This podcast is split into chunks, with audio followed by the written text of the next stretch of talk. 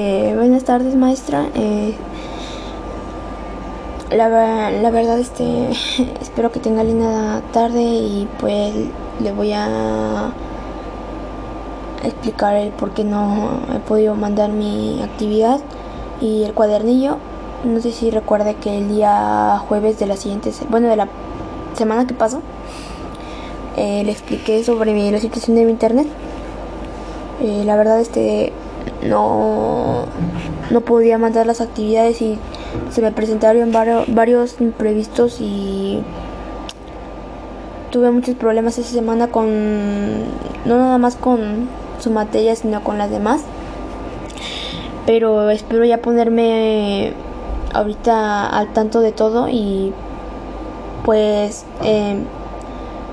tratar de, de arreglar todo lo que me pasó la otra semana y ya eh, ser muy puntual ya con las actividades porque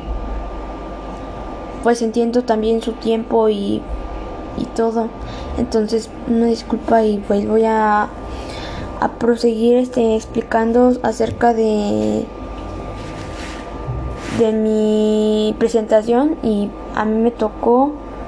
acerca del ecosistema acuático que es el número 7 y es sobre los ríos y bueno, eh, un río es una corriente natural formada por agua dulce que fluye constantemente. Puede desembocar o morir en un lago, en el mar o en otro río. En este último caso recibe el nombre de afluente y al punto de unión de ambos se llama confluencia. Eh, muchas veces se crean gracias a precipitaciones a algunas filtraciones de agua, a algún manantial, al agua del deshielo en zonas con nieve y en glaciares o a la escorrentía terrestre. La verdad no sabía que era escorrentía terrestre y me puse a investigar para salirme de dudas y, y, pues me, puse a, a resumirlo en, en lo que en lo que es y bueno, eh, es casi lo mismo que la precipitación y es agua que, que circula sobre la superficie en una cuenca de drenaje. Actualmente pues no todos los ríos son de agua limpia y muchos ríos ya están demasiado contaminados. Por eso es que algunos se ven como cafés y otros azules porque pues es obvio que una, un agua es sucia y el otro el otro agua el, otro tipo de agua que es azulita pues es la que es digna para los animalitos del mar o para o para las especies marinas. Eh, en el río hay diferencia entre elementos que se les conoce como bióticos y abióticos ya que los abióticos derivan de la presencia de los propios seres vivos. Eh, un ejemplo de ello pueden ser las plantas acuáticas, algunas flotantes como los ronánculos, eh,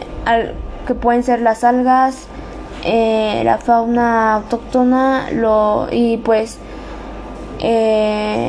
los abióticos son los que no dependen directamente de los seres vivos, sino de las características y composición del medio inerte, eh, como la temperatura del agua, eh, caudales, sedimentos del lecho, piedras, eh, oxígeno o minerales suspendidos y sueltos. existen siete tipos de ríos y lo que encontré fue lo siguiente. El río estacional son los que están ubicados en zonas donde las estaciones son muy diferentes entre sí, alternando temporadas de sequía y de lluvias. Por tanto, presentan grandes diferencias de caudal en función de la estacionalidad. Eh, suelen encontrarse en zonas de alta montaña, pero también en zonas bajas, aunque son menos habituales.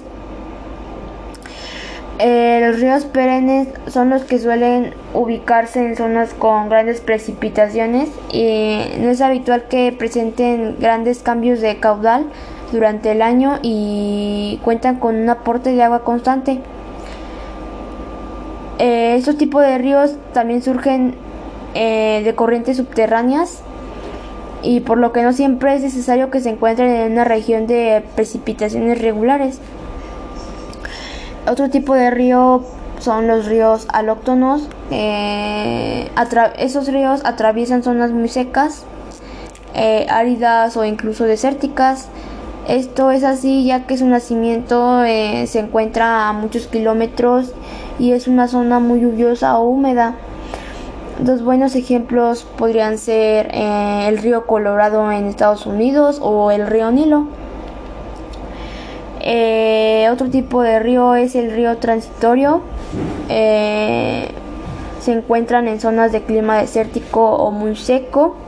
Su caudal es muy variable. Eh, puede fluir libremente durante varios kilómetros y posteriormente desaparecer durante varios meses. volviendo a surgir cuando caen fuertes lluvias, este tipo de río representan un gran peligro para la población ya que cuando llueve fuertemente pueden reaparecer con gran violencia en forma de fuertes riadas y es ahí cuando ocurren varios desastres eh, naturales para la población que está cerca de ahí. Eh, otro tipo de ríos son los ríos meandriformes. Eh, estos ríos tienen un canal único, pero que en su discurrir tiene o forma un gran número de meandros, adaptando así una forma muy sinuosa que lo caracteriza y cuentan con una característica especial y es que sus aguas tienen una velocidad variable por las curvas y porque son capaces de erosionar el terreno y a la vez crear zonas de sedimentos. Eh, otro tipo de ríos son los ríos eh, rectilíneos y ese tipo de río están formados por un canal principal y algunas pequeñas eh, bifurcaciones inestables. Normalmente y debido a su, a su naturaleza, estas corrientes de aguas dulces suelen tener una gran potencia y capacidad de erosión. Y otro tipo de río también son los ríos anatomizados. Eh, se, caracterizan, se caracterizan por contar con diferentes canales y son capaces de transportar gran cantidad de sedimentos y materiales. Al tener poca energía, pues y se topan con un obstáculo, en lugar de erosionarlo, lo rodean si es posible. Y los ríos eh, pueden formar en ciertas ocasiones islas sedimentarias. Y bueno, eso fue un poquito de, lo, de lo que son los tipos de ríos que existen. Em, para mí, como, para mí, ¿cómo se forma un río? Pues la mayoría de los ríos nacen en la parte alta de las montañas y se forman cuando se acumula agua de la lluvia, de los manantiales, del, hielo y de la nieve. Eh, lo que voy a, lo siguiente que voy a explicar es acerca sobre el río Grijalba. Y pues la verdad me pareció un río muy interesante y único porque es de nuestro país y para y pues para conocer cosas nuevas porque es algo importante conocer eh, acerca de, lo que hay en tu país y por eso escogí ese río, el río Grijalva. Bueno, pues es un río muy importante para México eh, porque genera mucha energía, eh, ya que es muy grande y este río se ubica en los estados de Tabasco y Chiapas, ya que su agua la deposita en el Golfo de México. Por eso me pareció algo interesante porque significa que es un río grandísimo y pues en su altura eh, como en todo río, hay días en los que el agua baja y sube de nivel porque cambia constantemente lo que viene siendo pues las condiciones del ecosistema y pues pueden variar muchísimo esto. Pero lo que encontré cerca de la altura del río Grijalva es que su longitud aproximadamente es de unos 600 kilómetros mientras que la superficie de su cuenca supera los 51 mil kilómetros eh, cuadrados y, pues la siguiente imagen que estoy presentando pues es un ejemplo del río sin contaminación o sea azul un río un río que pues a simple vista se ve muy bien pero actualmente está muy dañado. Eh, y bueno, en su flora y fauna eh, cuenta con flora muy única y estas son algunas especies de plantas o árboles que encontré acerca del río Grijalva.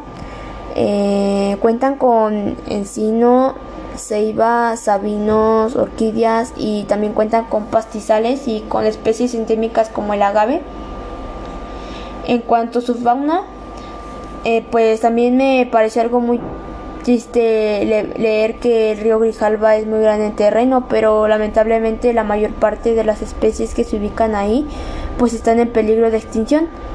Eh, unas de ellas pueden ser los peces del río, que pues eso se puede encontrar en cualquier río obviamente, y eh, pues esos también están en peligro de extinción. El cocodrilo de, de río, eh, el Okufaisan, eh, la garza blanca, eh, los cormoranes, y el mono araña, el pelícano, el pelícano blanco y café, el venado cola blanca, el jabalí y las tortugas de mar. Eh, la verdad es que no sabía que era el Okofaisan y pues encontré que es una especie de ave parecida a un pavo negro con un cruce de un águila que la verdad está feo pero pues es una especie y pues como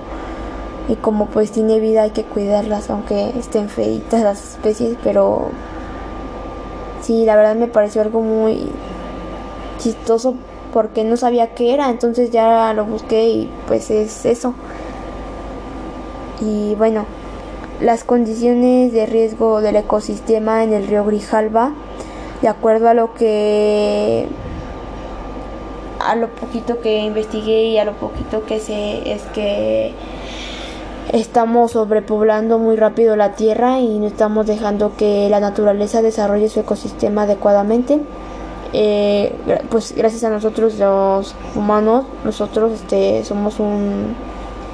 un claro ejemplo de que estamos acabando con el mundo por todo lo que está sucediendo ahorita en estos tiempos y pues uno de los riesgos muy graves que tiene el río es que no dejamos que el agua fluya por el territorio donde no hay nada que se le atraviese porque actualmente está muy contaminado y gracias a las personas que habitan cerca del río eh, obstruyen el paso del agua y la gente no hace conciencia de que es un río y que a la naturaleza jamás le podremos ganar. Entonces un problema sería que las personas no dejan de obstruir el paso de, del agua y esto provoca que el agua cree accidentes muy grandes también para la población como sería el caso de las inundaciones o daños para la salud del humano o plagas de animales porque pues muchas veces este y pues eh, muchas veces este también hacen ese tipo de cosas que también afecten a los humanos y afectemos a nosotros a la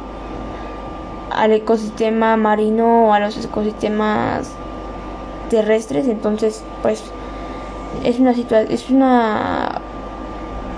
cosa muy crítica, pero también encontrando alternativas yo creo que se podría cambiar eso y yo digo que pues eh, tanto como la culpa es de nosotros eh, porque obstruimos el paso de del ecosistema marino con nuestras con nuestras formas de bueno consigo con nuestras formas de vida porque por las casas por por las calles por todo. Entonces es una manera de, de que la tierra con sus desastres que nos con sus desastres que nos ponen o que nos se nos presentan pues es una manera de ponernos un alto y en pocas palabras pues eh, está bien porque no deberíamos de afectar a la naturaleza cuando pues prácticamente eh, gracias a ello es que este nosotros tenemos vida y y pues sí es preocupante porque estamos ah, destruyendo muy rápido la tierra y no, no llevamos ni siquiera ni, ni, ni 3.000 años y ya estamos muy... ya dañamos mucho la tierra en varias cosas y, y es muy triste la verdad porque no tomamos conciencia de las cosas. Y bueno, eh, lo que estuve investigando es que aproximadamente hace como una semana el río Grijalva se desbordó a causa de las lluvias eh, que hubo por esas zonas porque el agua fue muy abundante y esto hizo que se inundaran gran parte de la, de la población de Tabasco y pues muchas personas terminaron dejando sus pertenencias y cosas personales a causa de esto ya que el agua se elevó mucho y pues no hubo modo de controlar eso. En algunas partes hizo que se provocaran varias plagas de animales como los mosquitos y la población se preocupa porque el gobierno no hace algo para evitar ese tipo de desastres. Pero este mm, eso también está afectando a, pues al río, ¿no? Porque por toda la basura que se acumula gracias a, esta, gracias a estos desastres, porque el agua se elevó mucho y, y la verdad este el, el, suelo no está limpio, por ejemplo las calles que estaban cerca de ahí no, están, no estaban limpias, entonces es agua que eh, se lleva todo toda la basura que encuentra en el, en el piso y eso hace que eh, tanto contamine el agua como que haga que algunas especies que estaban habitando en el río pues mueran a causa de ese tipo de cosas. Entonces, en mi punto de vista, eh, pues la culpa es de nosotros por destruir el hábitat de la naturaleza. Eh, porque se puede evitar si dejamos que los ríos ocupen su territorio, o sea, la, el, el, el suelo que ellos necesitan no hay por qué tocarlo, porque muchas veces gracias a eso es cuando pasan este tipo de desastres y preocupa porque mmm, porque la verdad este no hay necesidad de él por qué estar batallando a causa de este tipo de cosas. Y bueno, en mi opinión pues hay que ser más conscientes de nuestros actos, eh, tanto como los padres de familia eh, deberían de educar más a los niños pequeños porque para que porque también eh, ellos pueden tomar conciencia de lo que pueda pasar con las futuras generaciones porque gracias a nuestros errores pues eh, pensamos muy egoístamente en nosotros pero no en los demás. Entonces, a la naturaleza, eh, como acabo de decir hace rato, jamás le vamos a ganar y es algo que, que pues la gente no, no, tiene conciencia de, de eso. Y deberíamos de, de cuidar más la de cuidar más la tierra de cuidar todo lo que tenemos, de aprovechar las cosas y más que nada de cuidarlas, de, pensar más en todo lo que vamos a hacer antes eh, y después, porque todas, todo acto tiene pues una consecuencia y en este caso eh, la, la, tierra a veces este es pues prácticamente es buena con nosotros porque pues eh, está muy dañada la verdad en esos tiempos actuales y lo que nosotros hacemos solamente es provocar más, más daños al, ambiente, más daños a, a sus especies, más daños a todo, entonces al aire, a todo. Entonces, este yo digo que lo que en mi punto de vista pues deberíamos de ser más conciencia y me incluyo porque muchas veces también no pienso las cosas entonces eh, pues hay que hay que hacer no sé una una reflexión acerca de esto porque mm, estamos acabando con todo y necesitamos más necesitamos más tiempo en el que bueno no tiempo pero pero sí necesitamos como como hacer como podría decir podría decirse eh, al tiempo este o sea detenerlo y cambiar todo lo que hemos hecho mal porque eh, está, en serio que está muy mal que estemos pasando por ese tipo de cosas. Y la verdad es muy lamentable lo que pasó en Tabasco porque varias familias se quedaron sin hogar y pues están albergadas en, en, en casas hogar y, y pues se quedaron sin sus pertenencias pero a mi punto de vista si saben que es un río muy grande y el río en cualquier momento eh, se va a desbordar porque él quiere más espacio, pues en mi punto de vista la gente debería de ser más consciente de eso y, y de saber eh, dejarle ese, ese espacio al río porque porque pues en cualquier momento puede pasar, eh, podría pasar eso. Eh,